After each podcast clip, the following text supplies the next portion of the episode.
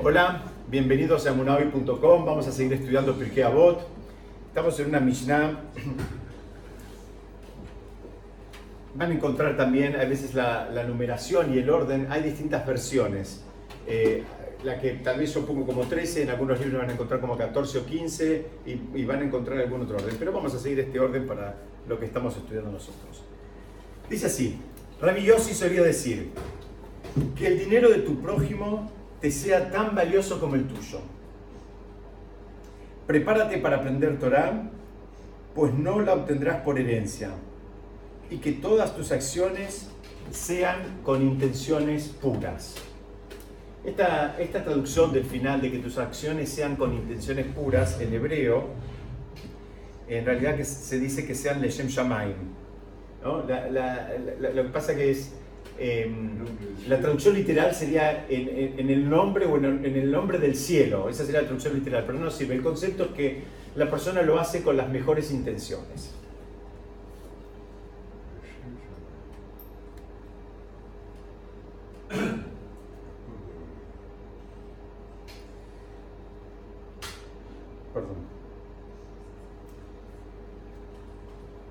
Entonces vamos de vuelta.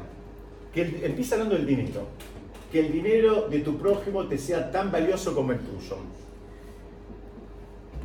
Hay, hay una. Hay una.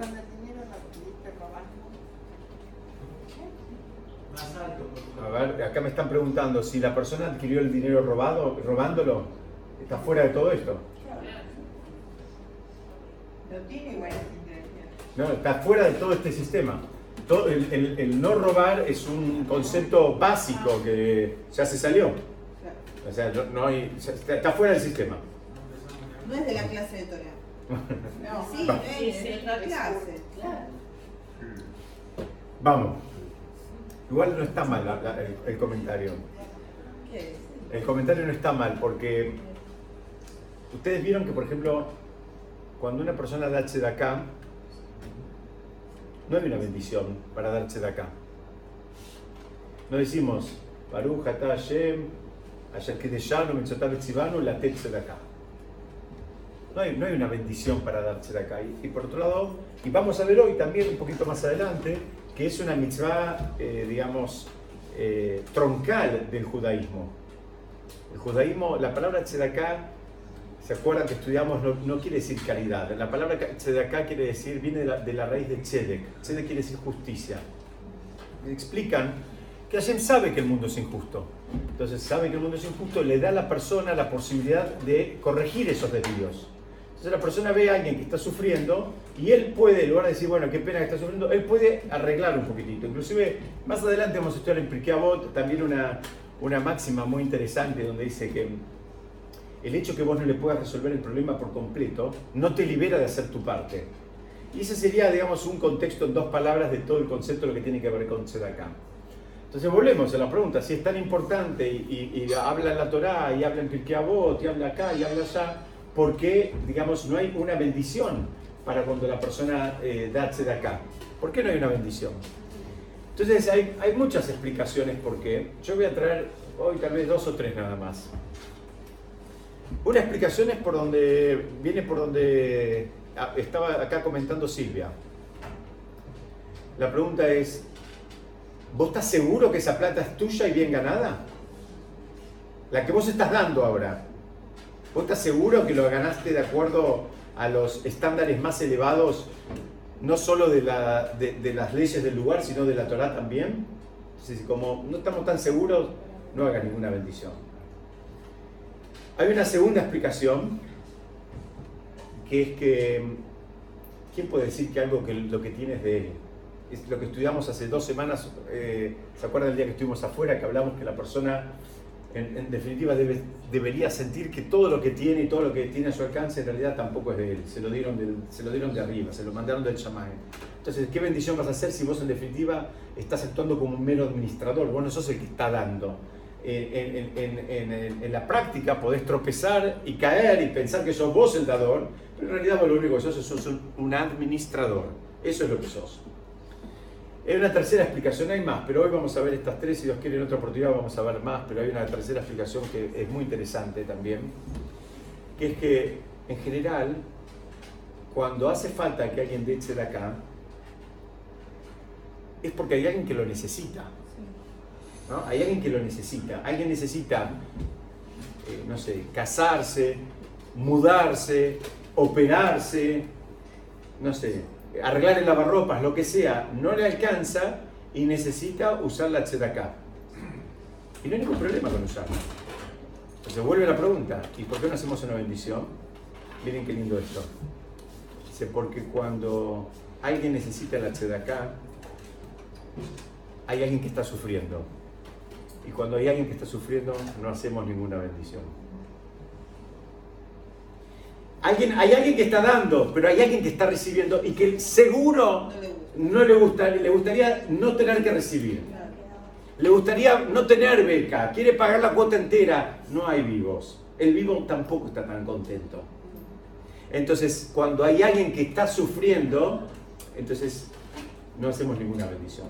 Entonces volvemos, la pregunta no estaba mal, el comentario de Silvia, en el sentido de que, bueno, es una pregunta que nos deberíamos hacer permanentemente. Si cada peso que tenemos y que gastamos y usamos, si Baruch Hashem lo, ganamos este, como corresponde, honestamente, y cumplimos todas las, normas de la Torah que también acompañan al, dinero que te ingresa. La primera y súper importante es que hay un 10% de lo, que de lo que uno gana que no es tuyo. Y no lo puedes usar. Punto. No lo puedes usar, no es tuyo. Ah, no, pero yo me rompí el arma. Sí, pero no es tuyo. ¿Lo querés usar? ¿Sabes qué pasa cuando lo usás? ¿Saben qué pasa cuando uno usa ese 10% que no es de uno? Te lo sacan. Exactamente. Se rompe el lavarropa, se rompe el aire acondicionado, se rompe la rueda del auto, de, de, despensa extraordinaria, viene esta es del manual esto. Está comprobado, está en el Talmud, está en todas las fuentes que ustedes quieran. Ese dinero vos no podés tener usufructo. Y si vos crees que lo vas a tener, bueno, entérate que ese dinero no lo, vas a tener. Es súper fuerte esto. Porque uno piensa, es, a, todo nos cuesta. Y, no piensen que al que tiene menos le cuesta más y al que tiene más le cuesta menos. Hace poco yo tengo un compañero, una persona muy amiga que vive en Estados Unidos, que éramos compañeros de estudio y, y, en una época, bueno, durante unos años seguíamos estudiando por Skype. Y entonces una vez me contó, nosotros tenemos un amigo en común que es contador, un contador muy exitoso en Estados Unidos. Y él contó que tenía un cliente, Yehudi, ustedes saben la economía en Estados Unidos, el, el, manejo de las empresas en su mayoría es, es una economía bastante blanca, Literalmente el hombre había ganado 15 millones de dólares ese año. Y contaba, el contador, el desafío que representaba para este Yehudi, tenía que poner un millón y medio. Tenía que poner un millón y medio. Y, él me lo comentaba y dice, la gente normalmente todos pensamos que bueno, no, a mí me cuesta porque gané mil dólares, tengo que poner 100, pero si tuviera un millón, tomá, te doy el cheque. Mentira, mentira, le cuesta a todo el mundo. Porque una vez que entró, nadie quiere que salga. Y ese es el trabajo del Yitzhak te hace creer que es tuyo, que vos lo ganaste. Te, hace, ¿se acuerdan como estudiamos la semana pasada? Te hace disasociar el mundo espiritual y el mundo material. Pusimos una escalera mecánica, ¿se acuerdan que iba el Shamaim? ¿Por qué? Porque eh, así fuimos educados. Entonces esto no tiene nada que ver, esto es mío. Yo me levanté a las 7 de la mañana, fui, trabajé, me peleé con los clientes, los proveedores. Es mío, es mío, es mío. Bueno, ¿sabes qué? No lo intentes más. Después vas a ver, todos vimos, vi, todos vimos. Se rompen cosas, hay que arreglar cosas y demás. Entonces, bueno, repasamos, volvemos para atrás. Que el dinero de tu prójimo te sea tan valioso como el tuyo. Esto está enganchado con lo que hablamos la semana pasada. Esto una, tiene una, línea de continuidad, es decir, que lo del otro te sea tan valioso como, lo tuyo. No pienses que porque del otro, bueno, no me importa. Lo puedo, digamos, mal usar, lo puedo descuidar, lo puedo eh, maltratar. Esto esto es algo que pasa todo el tiempo. Alguien te presta un libro y, entra en juego esto. Alguien te prestó un libro, no, no vale un millón de dólares un libro, ¿sí? Te prestó un libro, bueno, si para vos el dinero del otro es tan valioso como el tuyo, vos tenés que cuidar que no se aje, que no se marque, que no se den las hojas. Hasta la cosa más básica, vos decís, bueno, si quiere, ya lo leyó él. Bueno, Hay personas que nos gustan mucho los libros que no nos gusta que nos pasen esas cosas. Queremos recibirlo de vuelta intacto. Bueno, esta es una forma de aplicar esta, esta, esta Mishnah. El concepto también es que a él también le costó adquirirlo. No pienses que a él le llueve. No pienses que a él no le costó nada. A él también le costó adquirirlo. Él también hizo su esfuerzo y él también se sacrificó. Y ahora viene la otra parte. Ahí también está la bendición de Hashem. No pienses que la, mano de Hashem está solamente en el que te entró a vos. En el que entró a él también está la mano de Hashem. Entonces tampoco tenés derecho a maltratarlo porque tiene un componente espiritual. De vuelta, muchas veces pensamos que el dinero es dinero nada más. No, el dinero no es dinero nada más. El dinero tiene un componente espiritual. Hubo una verajá, una bendición de Hashem que bajó para que ese dinero llegue hoy a estar en la mesa. Entonces, no importa si es mío o tuyo, tiene, una, tiene lo que se dice en una kedushá, tiene una santidad, tenés que cuidarlo también.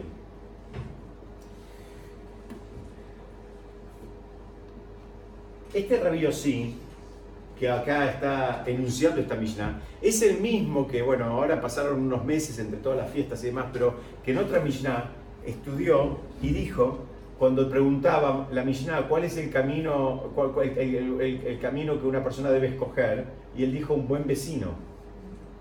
Y ahora casualmente él vuelve, y te dice, bueno, ya te dijo lo, importante que es tu vecino, y ahora él sigue con una línea, digamos, argumental y te dice, bueno, Ahora vos tenés que también tener, eh, digamos, consideración por la propiedad de tu vecino.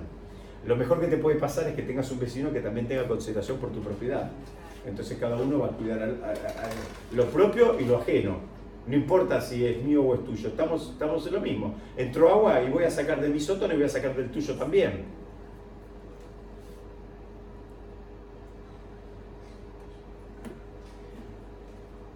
como, mira, acá estoy, mirando mis notas y acá aclaran, dice, que este tratado de Turquiabot no está hablando de las cosas prohibidas que hablamos hace un ratito. Por supuesto, el robo está fuera del sistema.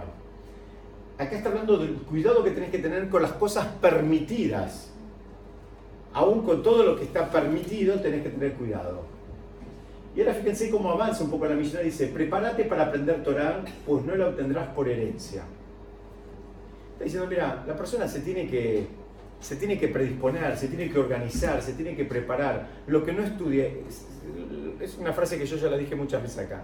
Acá no es un tema de si uno es tonto o es inteligente. Uno puede ser muy inteligente, pero hay conceptos que si no los estudia, no los va a saber nunca. No significa que es tonto, no lo sabe porque no los estudió. Por ejemplo, todas las leyes que tienen que ver con el kashrut, entonces, ¿qué se puede, qué no se puede, qué, hay que comer, qué se puede mezclar, qué no se puede mezclar, cuánto tiempo hay que esperar, etcétera, etcétera? Es absolutamente independiente de tu coeficiente intelectual.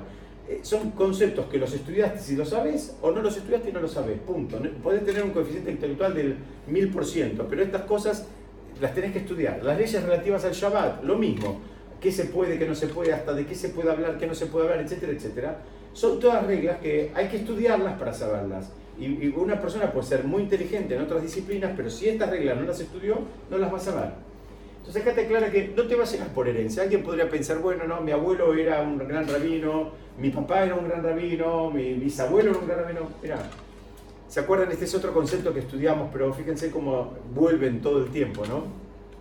El concepto de los logros es absolutamente personal. Todos quisiéramos poder transmitir nuestros logros a nuestros hijos. La, realidad de las cosas es que no se puede. Lo, lo mucho o poco que cada uno de nosotros logró, y de la misma manera nuestros padres y nuestros abuelos, es del que lo logró. No va con herencia. A lo sumo lo que te llega con herencia, ¿sabes qué es?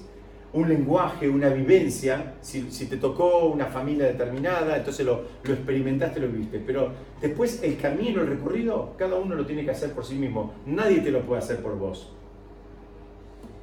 Y termina con esta famosa frase que en realidad es aplicable a todo lo que uno hace, que todas tus acciones sean con intenciones puras. ¿Qué significa esto? Que lo que haga, acá de vuelta, estamos en el contexto de lo permitido. Estamos en el contexto de lo permitido, pero que lo hagas con las intenciones más puras. La persona puede hacer muchas cosas. La pregunta es, ¿las hizo? Sí, las hizo. Ahora, hay una pregunta más profunda, es, ¿con qué intenciones lo hizo? Muchas veces la persona, volvemos al ejemplo de la acá que estábamos hablando hace un ratito. La persona dio acá, hizo el cheque, se lo dio. Bárbaro, hizo la mitzvah, la, hizo. Ahora la pregunta es, ¿la hizo con intenciones puras o lo hizo para cancherear, por ejemplo?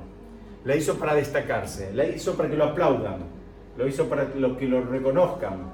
Entonces, esa es la pregunta. Acá lo que te está diciendo es, aún, dice que todas tus acciones, aún las acciones permitidas y las que vas a hacer, trata de que sean en, el nivel más elevado posible.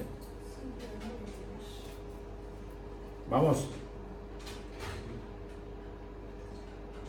Bueno, acá tenemos la, versión en hibrid. Esta, pintura es de un rap muy importante que vivió en España, se llamaba Don Abravanel, perdón. Era un gran sabio, pero además de un gran sabio, era una persona que conocía mucho de finanzas y que, entre otras cosas, manejaba las finanzas de los reyes de España. Estamos hablando en el periodo inmediato eh, anterior a la Inquisición ya en los tiempos anteriores, él manejaba, era una suerte de ministro de Economía, ¿no? Eh, digamos, eh, en, una, en una mm, estructura monárquica. Y entonces, típica, digamos, típico clima que había previo a la Inquisición, fue acusado de enriquecerse, digamos, de manera non santa. Entonces, lo acusaban una vez, lo acusaron dos veces, lo acusaron tres veces. Entonces un día el, rey, el rey siempre lo defendía a él, porque era una persona espiritualmente muy elevada, eh, era un erudito y además era una persona que manejaba finanzas. Entonces el rey le pidió que rindiera cuentas. Dijo, bueno, decime de verdad cuántos que vos tenés.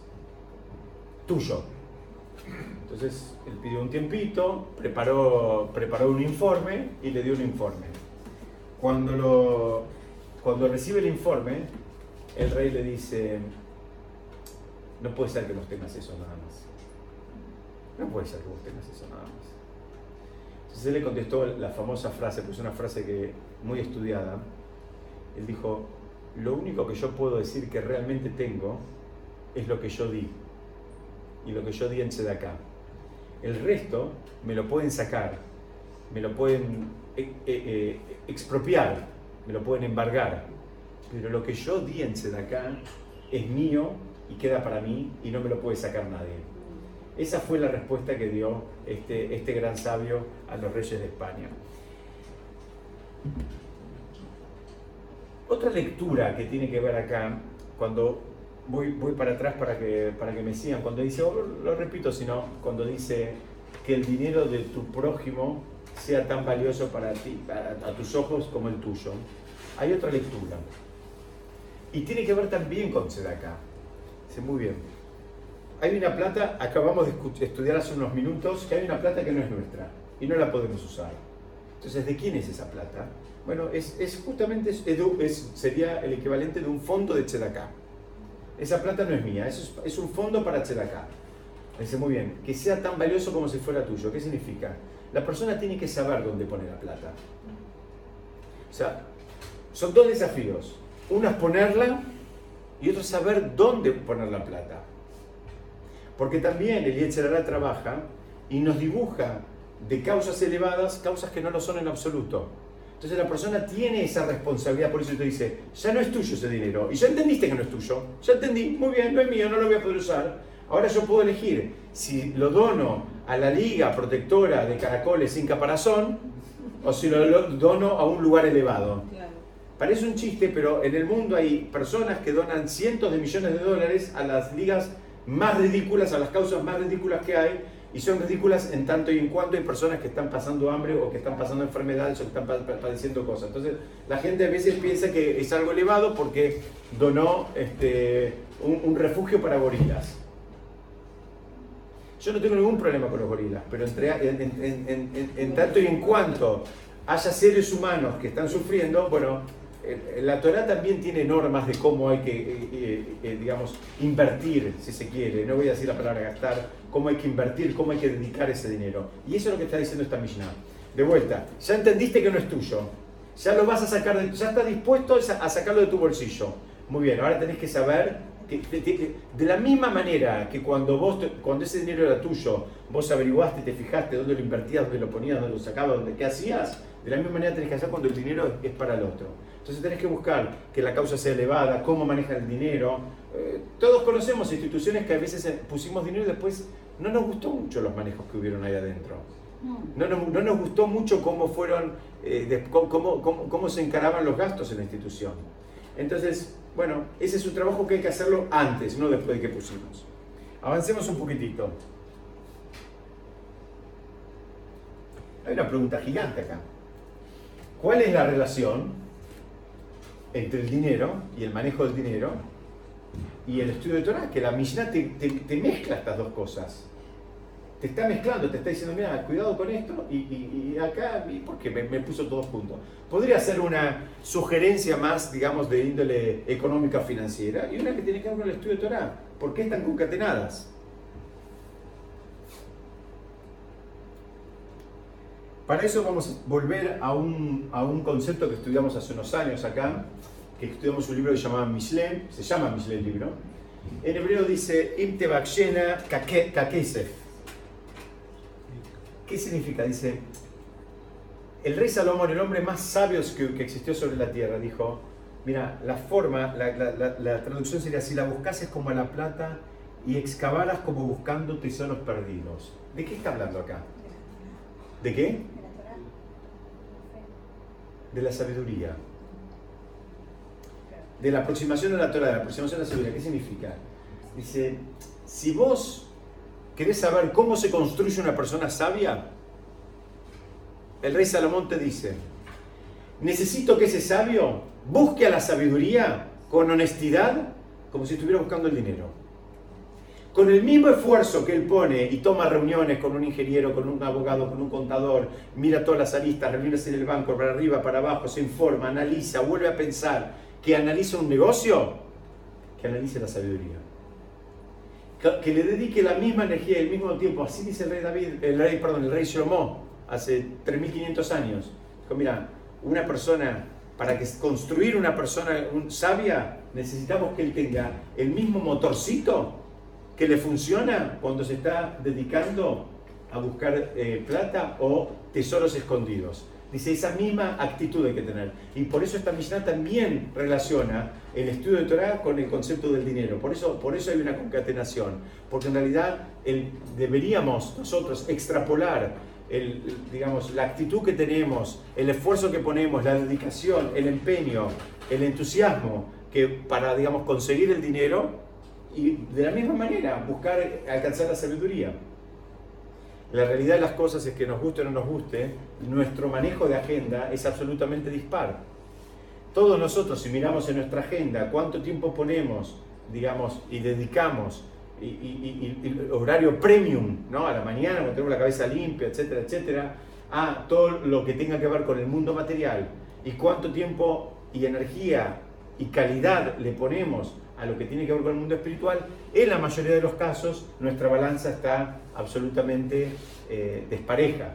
Bueno, el rey Shlomo, el rey Salomón, nos dice, fíjense que esto hay que revertirlo un poquitito, este, o no un poquitito, sino revertirlo de manera eh, dramática, si lo que vos estás buscando que la persona, eh, digamos, alcance la sabiduría y el entendimiento.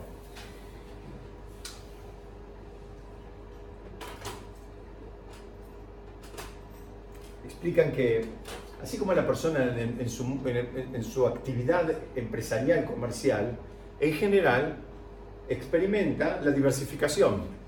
Hay una persona que es comerciante, pero tal vez compra también propiedades del pozo, hay otro que es profesional, pero también eh, tiene su propia clínica, y en fin, la persona va diversificando en general, especialmente después de que ya arrancó en una actividad, busca, es, una actividad, es, es algo muy común en, todo, en toda la historia de la humanidad. De hecho, el Talmud trae que la persona tiene que dividir sus recursos en tres tercios.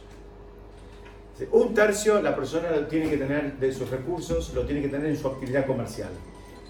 Un tercio la persona, en lo que haga, lo tiene que tener en su actividad comercial. El otro tercio lo tiene que tener líquido. Y el tercer tercio lo tiene que tener en otro negocio. Por favor, ¿podés repetir? Sí. Dice que la persona tiene que, eh, eh, su, patrimonio o su capital de trabajo, de giro, lo tiene que tener repartido en tres un tercio en su actividad. Supongamos que una persona tiene un negocio que vende eh, ruedas para autos, bueno, un tercio de, su, capital total lo tiene puesto en las ruedas y en, las instalaciones y lo que necesita para su giro de negocio. Otro tercio lo tiene que tener líquido, así dice el Talmud. Y el tercer tercio lo tiene que tener en otra actividad.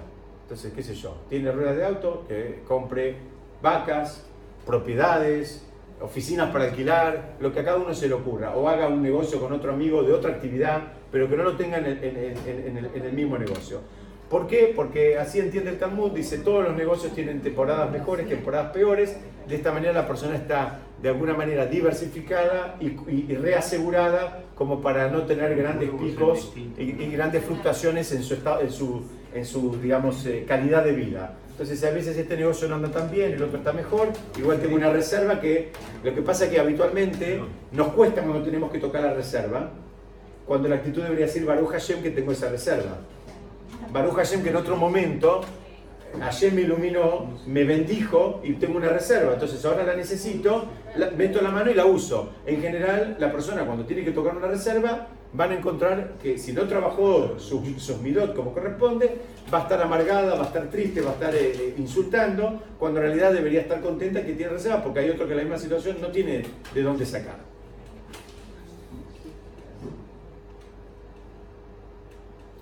Entonces, vemos de vuelta, hay otro concepto que dice, y excavarás como buscando tesoros perdidos. Acá el rey, Salomón lo que está diciendo, ¿sabes qué? si, si querés construir una persona, digamos, sabia, esa, esa persona va a tener que ir en profundidad. No puede leer el resumen de un resumen de un resumen. Va a tener que ir en profundidad, va a tener que ver el texto de adentro, se va a tener que quemar un poquitito las pestañas. Y la realidad de las cosas es que es lo mismo que hacemos en el mundo de los negocios también. En el mundo de los negocios una persona va a invertir en una empresa, lo que sea, y lee 800.000 informes y balances y le pide un contador y le pide un economista, y le pide al otro y, mira y averigua y sube y baja. Bueno, hay una, creo que está bien clara la analogía que, que pide la Mishnah entre lo que, entre digamos, el, eh, cómo debemos replicar el entusiasmo y la dedicación que ponemos en el mundo material y cómo lo, lo debemos hacer también en el mundo espiritual. Y, con esto de, excavarlo, de buscar como un tercero perdido, dicen, también es una forma, la persona tiene que estudiar de una manera como para poder retener las cosas. Tampoco está bueno estudiar y olvidarse las cosas. Persona tiene que buscar una forma de hacer como un anclaje intelectual que le queden los conceptos. Avancemos. Explican, así como en el mundo de los negocios, en un país normal, en una economía normal, las empresas van creciendo o sea, es lo que apetecemos todos. Todos queremos que si antes vendíamos 10, ahora vendemos 15 y si Dios quiere mañana vamos a vender 20. Dice, bueno, en el mundo espiritual también la, persona va creciendo. La persona necesariamente va, digamos, la idea es que la persona crezca, que la persona entienda más, que sepa más, que conozca más. Entonces, eh, hay también un concepto que de la Torah que tiene que ver con el negocio. ¿Qué significa? Cuando la persona Así como en un negocio, cuando uno ya conoce más del negocio y tiene más experiencia, y tiene más clientes y tiene más, eh, digamos, eh, vínculos fuertes con sus proveedores, en el mundo de la Torah también pasa esto. También hay, una, hay una, digamos, relación. Cuando, digamos, cuando se pagó un derecho de piso, después empieza a haber un crecimiento y empieza a haber un, entendimiento más que proporcional. ¿Por qué? Porque una persona está entrando en profundidad, está entrando, está avanzando más. Y alguien podría pensar, así como el dinero que yo gané, yo puedo decir, bueno, ¿sabes qué? Hago lo que quiero con el dinero. Por ejemplo, lo pongo así en el colchón. ¿no? Tal vez duermo un poco incómodo, ¿no? O, como este, ¿no? Que también eh, se le iba la sangre a la cabeza porque, digamos, tenía, tenía este, un colchoncito Baruch Hashem bastante, bastante abultado. Pero ah, el concepto que hay, fíjense qué interesante, esto lo trae un sabio que se llama el Ben Él dice, mira, vos podés pensar que con tu dinero que vos ganaste, ya ahora saquen lo de la tzedakah. Acá ya, lo de la tzedakah ya está repartido. Acá está el 90%, el 10% ya lo repartiste. Vos podrías pensar que con tu dinero haces lo que querés. Y si, ¿cuál es la imagen de esta, de, ponerlo bajo el colchón? Que el dinero no está produciendo. El dinero está parado, está guardado, pero no está produciendo. Entonces vos podrías pensar, mira, este dinero es mío, yo lo puedo dejar eh, parado, in eternum, total, es mío, no, no, no estoy obligado a invertirlo. Muy bien. La, con respecto a la Torah no funciona así. O sea, estamos explicando esto para tratar de entender las similitudes del mundo de los negocios con la Torah, con el estudio de Torah y las diferencias también. Entonces, este, eh, este sabio, el Benishal, dice, mira, vos no puedes hacer esto. Con el dinero lo puedes hacer, estás en tu derecho, pero con la Torah no. La Torah vos no la puedes dejar en un rincón estancada. Vos la Torah la tenés que hacer circular. ¿Se acuerdan? Estudiamos en más de una oportunidad este concepto de compartir lo que uno estudió, de, lo que uno estudió, contarlo, llegás a tu casa, contás, bueno, hoy escuché este concepto, me, gustó, no me gustó, me emocionó, me, molestó, lo que sea, pero compartirlo. Eh, eh, eh, en, cualquier contexto, con un proveedor, con un cliente, con una amistad, en tu casa, en, un café o lo que sea. ¿Por qué? Porque esa es la idea de la Torah dice, explica este sabio el Benishai, dice, la Torah, todos tenemos la obligación de hacerla circular. No podemos dejarla, digamos, eh, eh, de manera estancada sin que esté produciendo. No tenemos derecho a hacer eso, no lo podemos hacer eso. Entonces, la persona llega a la casa, le tiene que contar a sus hijos, le tiene que contar a su pareja, le tiene que contar a las personas que va interactuando, buscando el momento adecuado ¿no? y, el tono de voz adecuado, pero debe compartir los conocimientos. Eh, dice, de la misma manera que si alguien, por ejemplo, le da, ustedes saben, en la época del Talmud había mucho el concepto que se llamaba apostrofos, que era como un administrador. Aún hoy también, si vos contratás a una, empresa que te haga manejo de inversiones, vos pretendés cualquier cosa menos que dejen el dinero parado. Si vos lo llamás, te dicen, no, mira, los últimos tres meses lo tuvimos eh, en una caja de seguridad. Vos decís, flaco, para eso te contraté, para eso te, me estás cobrando, para que lo tengas ahí inmovilizado. Esa no es la idea bueno, la Torah es lo mismo. ¿Por qué? Fíjense cómo dice el versículo. Hay un versículo también en Mishle, volvemos una, una vez más. Dice, pues una buena enseñanza les he dado, no abandonen mi Torah. En hebreo se dice, Tov natati lahem torati. En hebreo quiere decir mi Torah, no la abandonen. ¿Qué significa? La Torah que nosotros tenemos y que Baruch Hashem estudiamos y tratamos de, de aprender y de aplicar, no es nuestra la Torah, sigue siendo la Torah de Hashem. Acá no dice no abandonen su Torah o no abandonen la Torah. Dice no abandonen mi Torah. ¿Qué significa? Nosotros estaríamos eh, ocupando la figura de este, digamos, eh, agente de inversiones también. Entonces no tenemos derecho a dejarla ahí parada, porque sabes que no es mía, si fuera mía, como en el ejemplo del, dinero abajo del colchón, yo puedo hacer lo que quiero, lo puedo dejar abajo del colchón porque es mío y hago lo que quiero. Si quiero perder rentabilidad o dejar de ganar, asumir el costo de oportunidad, lo hago. Con respecto a la Torah, no lo podemos hacer. Entonces, esta es una de las diferencias que tiene con el mundo de los negocios. ¿Por qué no lo podemos hacer? Porque, porque el, Hashem diseñó un mundo donde los conceptos de Torah no es que ahora uno se engrandece y dice, bueno, qué, qué, qué erudito que soy, cuánto entiendo. La idea es, a ver, tenés que pasarlo, tenés que compartirlo, tenés que, eh, digamos, eh, difundirlo. Ese es el verdadero desafío. Entonces esto también lo aprendemos del rey Salomón.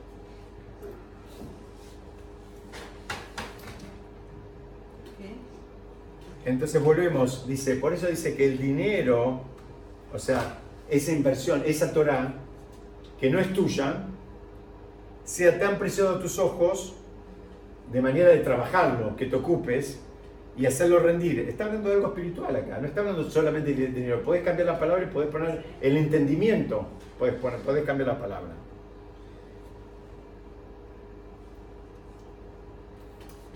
Dice que todas tus intenciones sean Leshem Shamaim, en aras del cielo.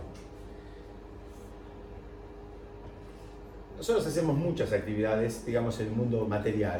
Dormimos, comemos, descansamos, nos bañamos,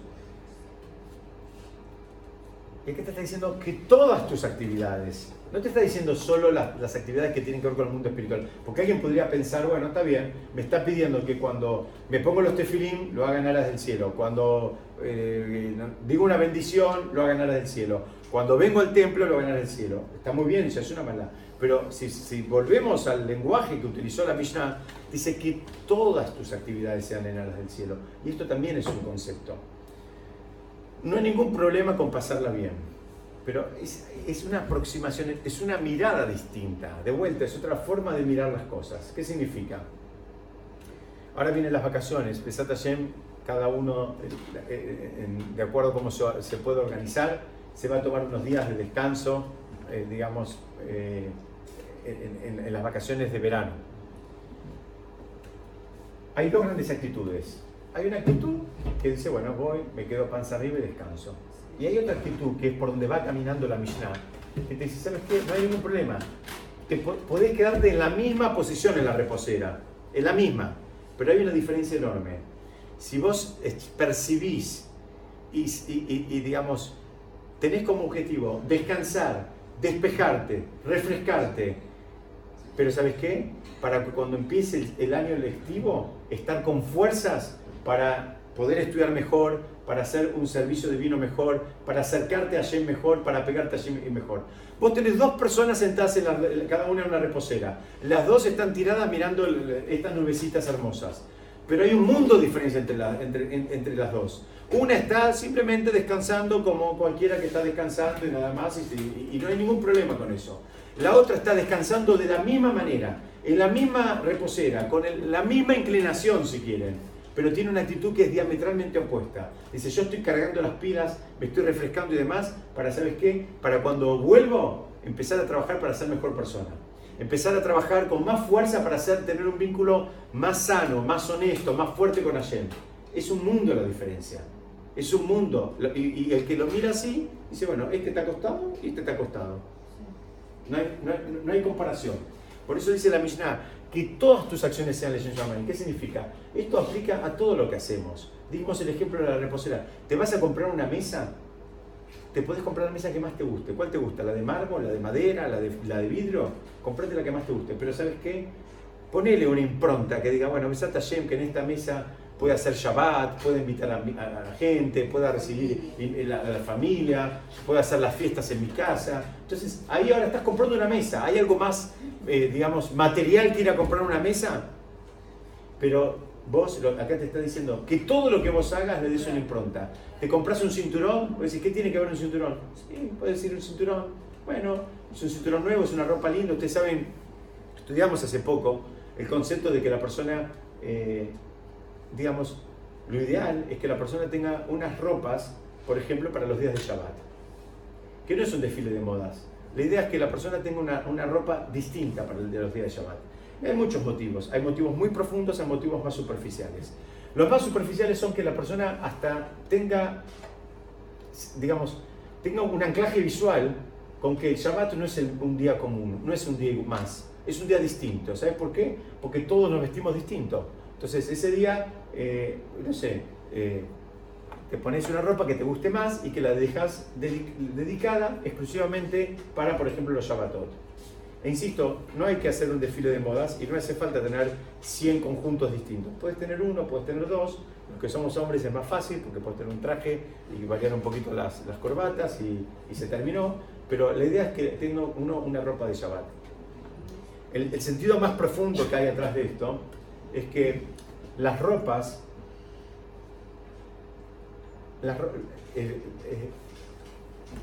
el día de Shabbat tiene una luz especial y las ropas atraen esa luz.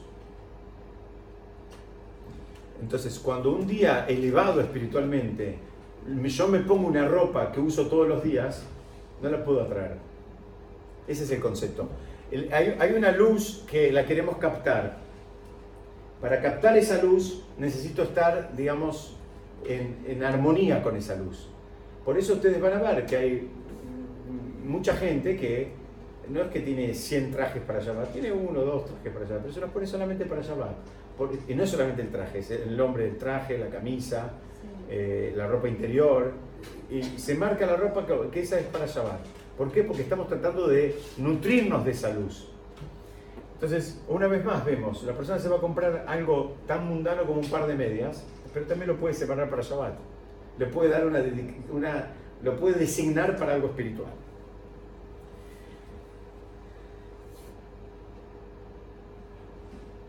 Hay una historia de, un rab que se llamaba Lev Iger, que era hijo de un famoso talmudista, que se llamaba Shlomo Iger. Y este se hizo, el hijo se hizo Hasid, se hizo seguidor de un rebe hasídico muy famoso que se llama el rebe de Cox, que entre otras cosas, además de ser un gigante, era muy ocurriente, muy ocurrente y muy simpático en sus, eh, enseñanzas. Pero eh, en el momento que empezó todo el movimiento hasídico había una especie de, vamos a decirlo en términos vulgares en Argentina, una pica, mismo dentro del mundo religioso, porque los, hasidim, los eh, revolucionaron un poco todo y ellos venían con la, con, la cultura de, la alegría y con la cultura de, digamos, de la meditación y con la cultura de, digamos, de, que era bastante distinta a la, cultura imperante, digamos, en el mundo, en el mundo religioso. Entonces, eh, el, padre de este rab discutía, va, no discutía, tenía una, visión, no le gustaba el mundo jasídico. Entonces una vez el, hijo le pidió a, su rab, que era jasídico, a ver si le daba algún tip cómo manejar la situación con su padre. ¿Por qué? Porque el, padre también era un súper gigante de Torah, pero fueron, los Hasidim fueron bastante revolucionarios en su momento. Inclusive, por ejemplo, toda la cultura de los horarios de la tefilá, los Hasidim empezaban mucho más tarde. Pero no es porque empezaban más tarde porque se quedaban durmiendo, porque también hacían meditaciones, entraban, entraban un poquitito en, eh, digamos, lo que se dice, en órbita. Entonces, este, este, este rab, eh, este alumno, si quiere, se quiere, fue y le dijo a su rab cómo, cómo le sugería que maneje el vínculo con su padre. Entonces el rab le dijo, mira, Maimónides, le trajo una fuente alágica, le dijo, Maimónides enseña que si una persona, por ejemplo, contrata a otra para que hache un árbol, el tiempo que el, que el empleado se toma para afilar el hacha es parte del trabajo. Eh, supongamos que esto fue contratado por tiempo o, le va a cobrar por horas, le puede incluir en la cuenta, inclusive el tiempo que le tomó sacarle filo al hacha. Entonces el rab le dijo, mira, vos le tenés que explicar a tu papá que el tiempo que nosotros nos tomamos preparándonos para la tefilá es parte de la tefilá. No es que son dos cosas distintas ellos se preparaban a hacer una meditación y demás para ver, ordenar sus ideas y ver qué es lo que iban a pedir, qué es lo que iban a agradecer. Entonces le dijo, mira, tu papá tiene que entender este concepto. Entonces, acá, acá que viene, si las cosas están hechas de Shem Shamayim, están hechas en, aras del cielo con las... Eh, bueno, hay una explicación. Y el otro, en lugar de mirarlo de costado, también debería sospechar que hay algo profundo atrás, que no es que son una manga de vagos que, se que arrancan más tarde la tefilá, sino que hay algo también elevado acá atrás.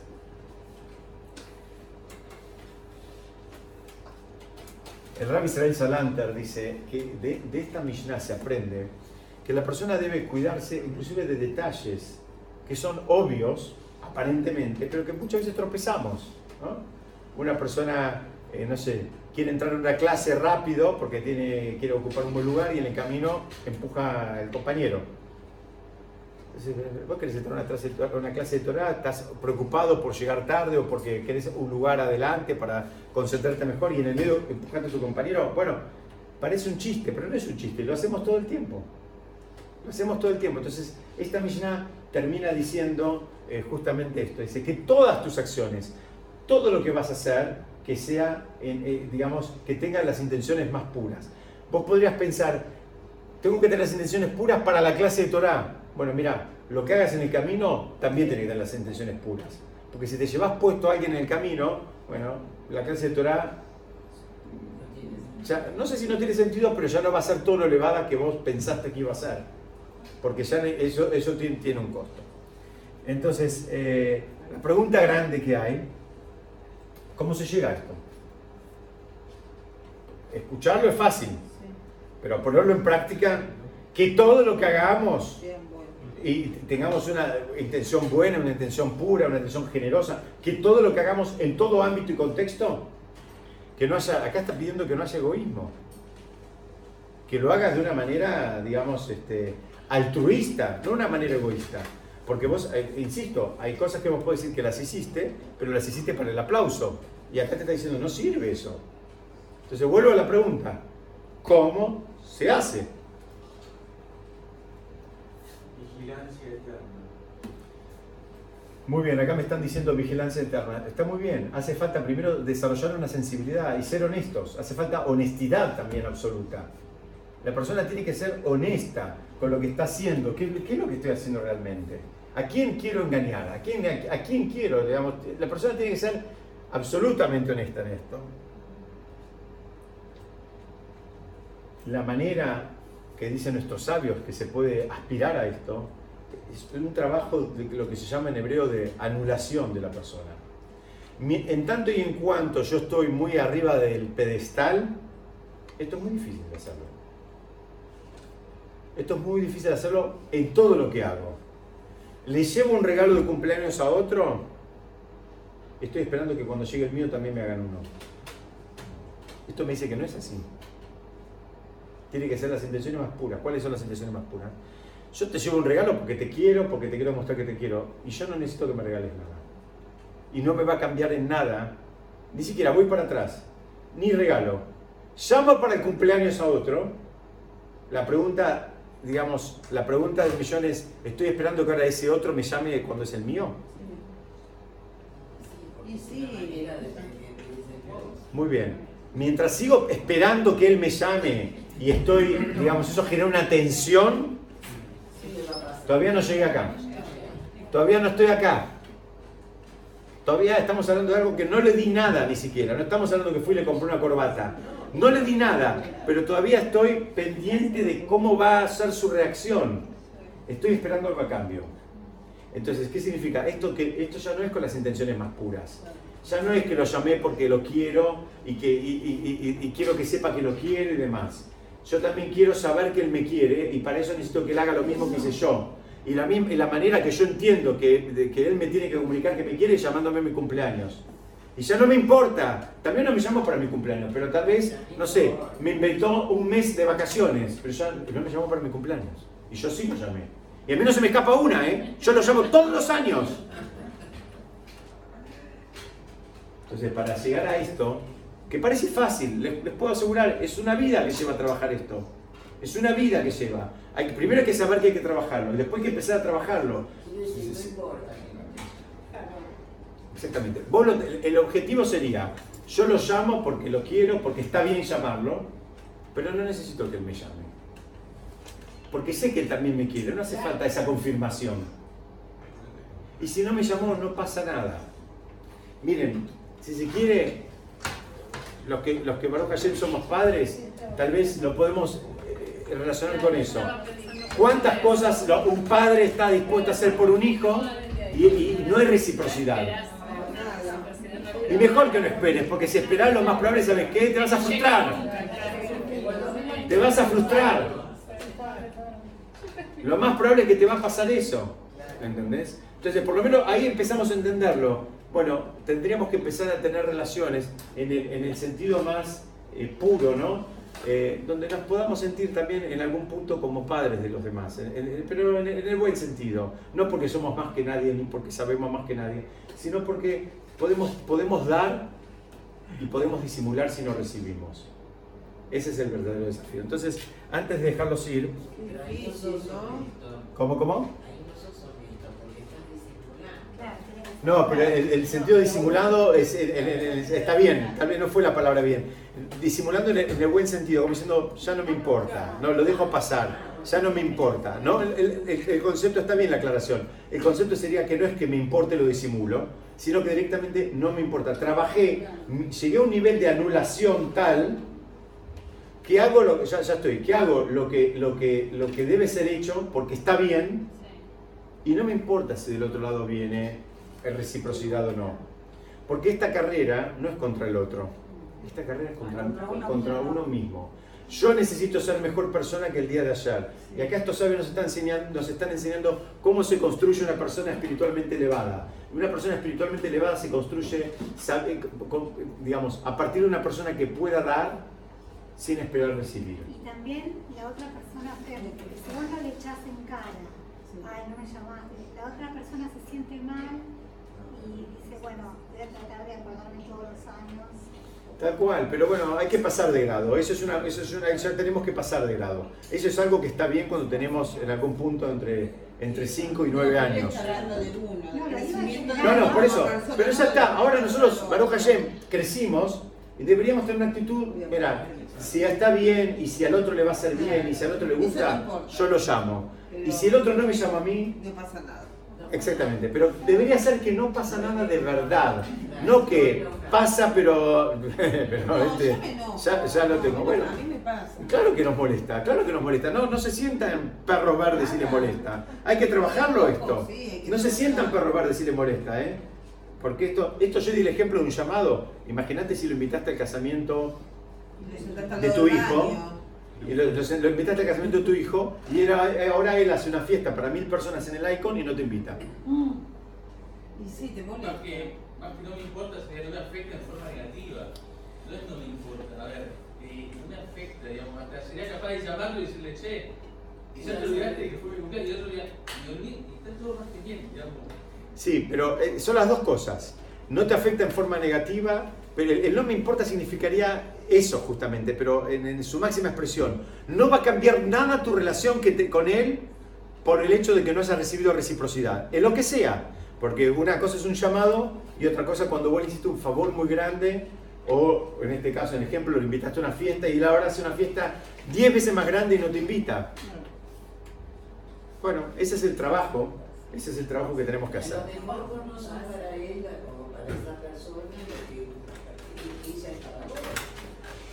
O a lo mejor sí, pero no lo demuestra de esa manera. Tal vez en, otro, en otra circunstancia o en, otra situación va a demostrar lo importante que, que, vos sos para esa persona. Y tal vez en este, en este contexto no. No todos actuamos de manera lineal. Hay veces, miren, a todos ustedes les, les habrá pasado. Hay gente que a veces está para las fiestas y hay gente que está cuando hay una desgracia. Y no son los mismos. Y los dos te quieren. Pero hay quien tiene una sensibilidad mayor para cuando hay una desgracia y dice, bueno, yo tacho todo lo de agenda y estoy ahí. Y hay otro que tiene esa sensibilidad para una fiesta y tal vez no lo tiene por una desgracia. Y te quieren también los dos de la misma manera. Y, se manifiestan de, forma, de forma distinta. Eh, no sé si alguien quiere decirme algo por acá. Yo quiero volver para atrás, así lo hacemos un repasito y yo los dejo ir. La verdad que tenía preparado otras cosas, pero no quiero entrar porque es otro tema. En un principio, cuando mostraste la Mishnah, habían tres temas que parecía que no tenían nada que ver y después se fueron a... Exactamente, por eso lo quiero volver a leer antes de que se vayan. Rabbi se solía decir que el dinero de tu prójimo te sea tan valioso como el tuyo aprendimos, no está hablando solamente de dinero, está hablando todo lo del otro. Todo lo del otro, ¿por qué? Porque el otro primero también se esforzó, también le costó. No, a nadie le llueve, a nadie le llueve. No piensas que porque el otro tiene mucho, le llueve. Él también se rompió el alma. Ahora o en otro momento, o el padre de él, o, lo que sea. Primer, primer punto. Segundo punto, ahí también está la verajada de ayer. Entonces tenemos que tener una actitud, digamos, elevada con todas las pertenencias. Esto se aprende, ¿saben de quién? Jacob, cuando, lo vamos a ver en un par de perashot más adelante, más adelante, perdón, cuando Jacob en un momento eh, cuentan que se quedó solo y después, ¿por qué se quedó solo? La Torah relata que él volvió a buscar unas cosas que se había olvidado. Y hay una pregunta gigante, Jacob era millonario, la Torah lo describe como millonario, y ahora se olvidó unas vasijas. Entonces cruza un río y las vuelve a buscar. Dice, ¿qué es esto? ¿Qué me estás hablando? Te olvidaste una vasija, seguí de largo. Cualquiera de nosotros se está yendo a Mar del Plata, hizo 150 kilómetros, se olvidó un par de zapatillas, sigue de largo. No maneja 150 kilómetros para atrás, 150 kilómetros para adelante. Más que más, no se pone en riesgo de noche solo cruzando un río. Dice, ¿qué pasó acá con Jacob? Jacob lo que pasó es que entendió este concepto. Y dicen que Jacob entendía que en cada cosa, por más mínima que sea, estaba la bendición de Hashem. Entonces él no podía tener una actitud de desprecio, porque no era de él, era la mano de Hashem que estaba. Una vez escuché una explicación de esto que dicen, cualquiera de nosotros tiene una tacita en su casa. Entonces cualquiera tiene una tacita. Bueno, es una tacita, hay algunas tacitas que te gustan más, otras tacitas que te gustan menos.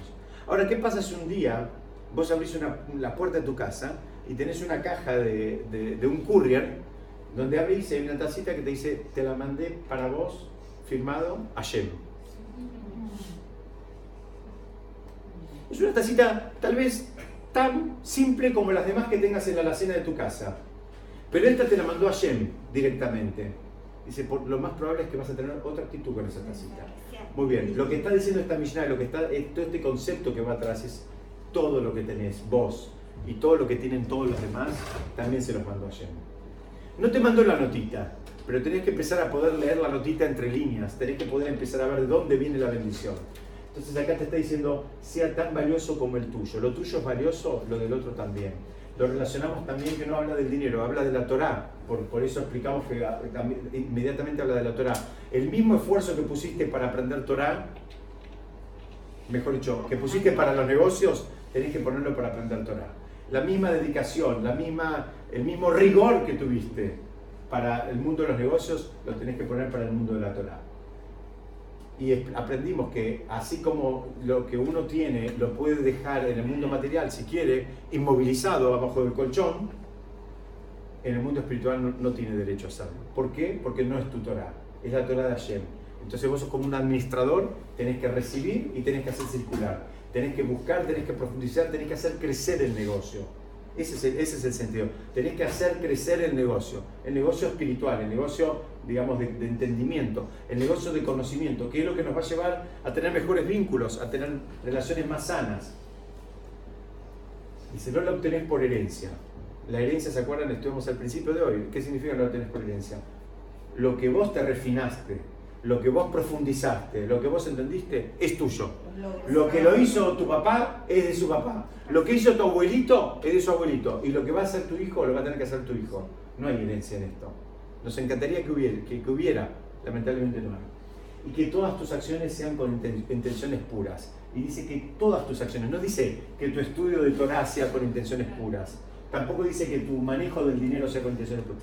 Todo lo que haces, que sea con intenciones puras, que lo integres a Shem, que lo integres al otro, que vos estés buscando siempre el, bien más, más eh, como, decía eh, Gustavo al principio, el, bien más genérico, el beneficio para, para, más personas y que, que, tengas esa sensibilidad también, ¿no? esa, esa sensibilidad que necesitamos minuto a minuto renovarla para ver si tus intenciones son de puras o si estás actuando con egoísmo, disfrazado de altruismo.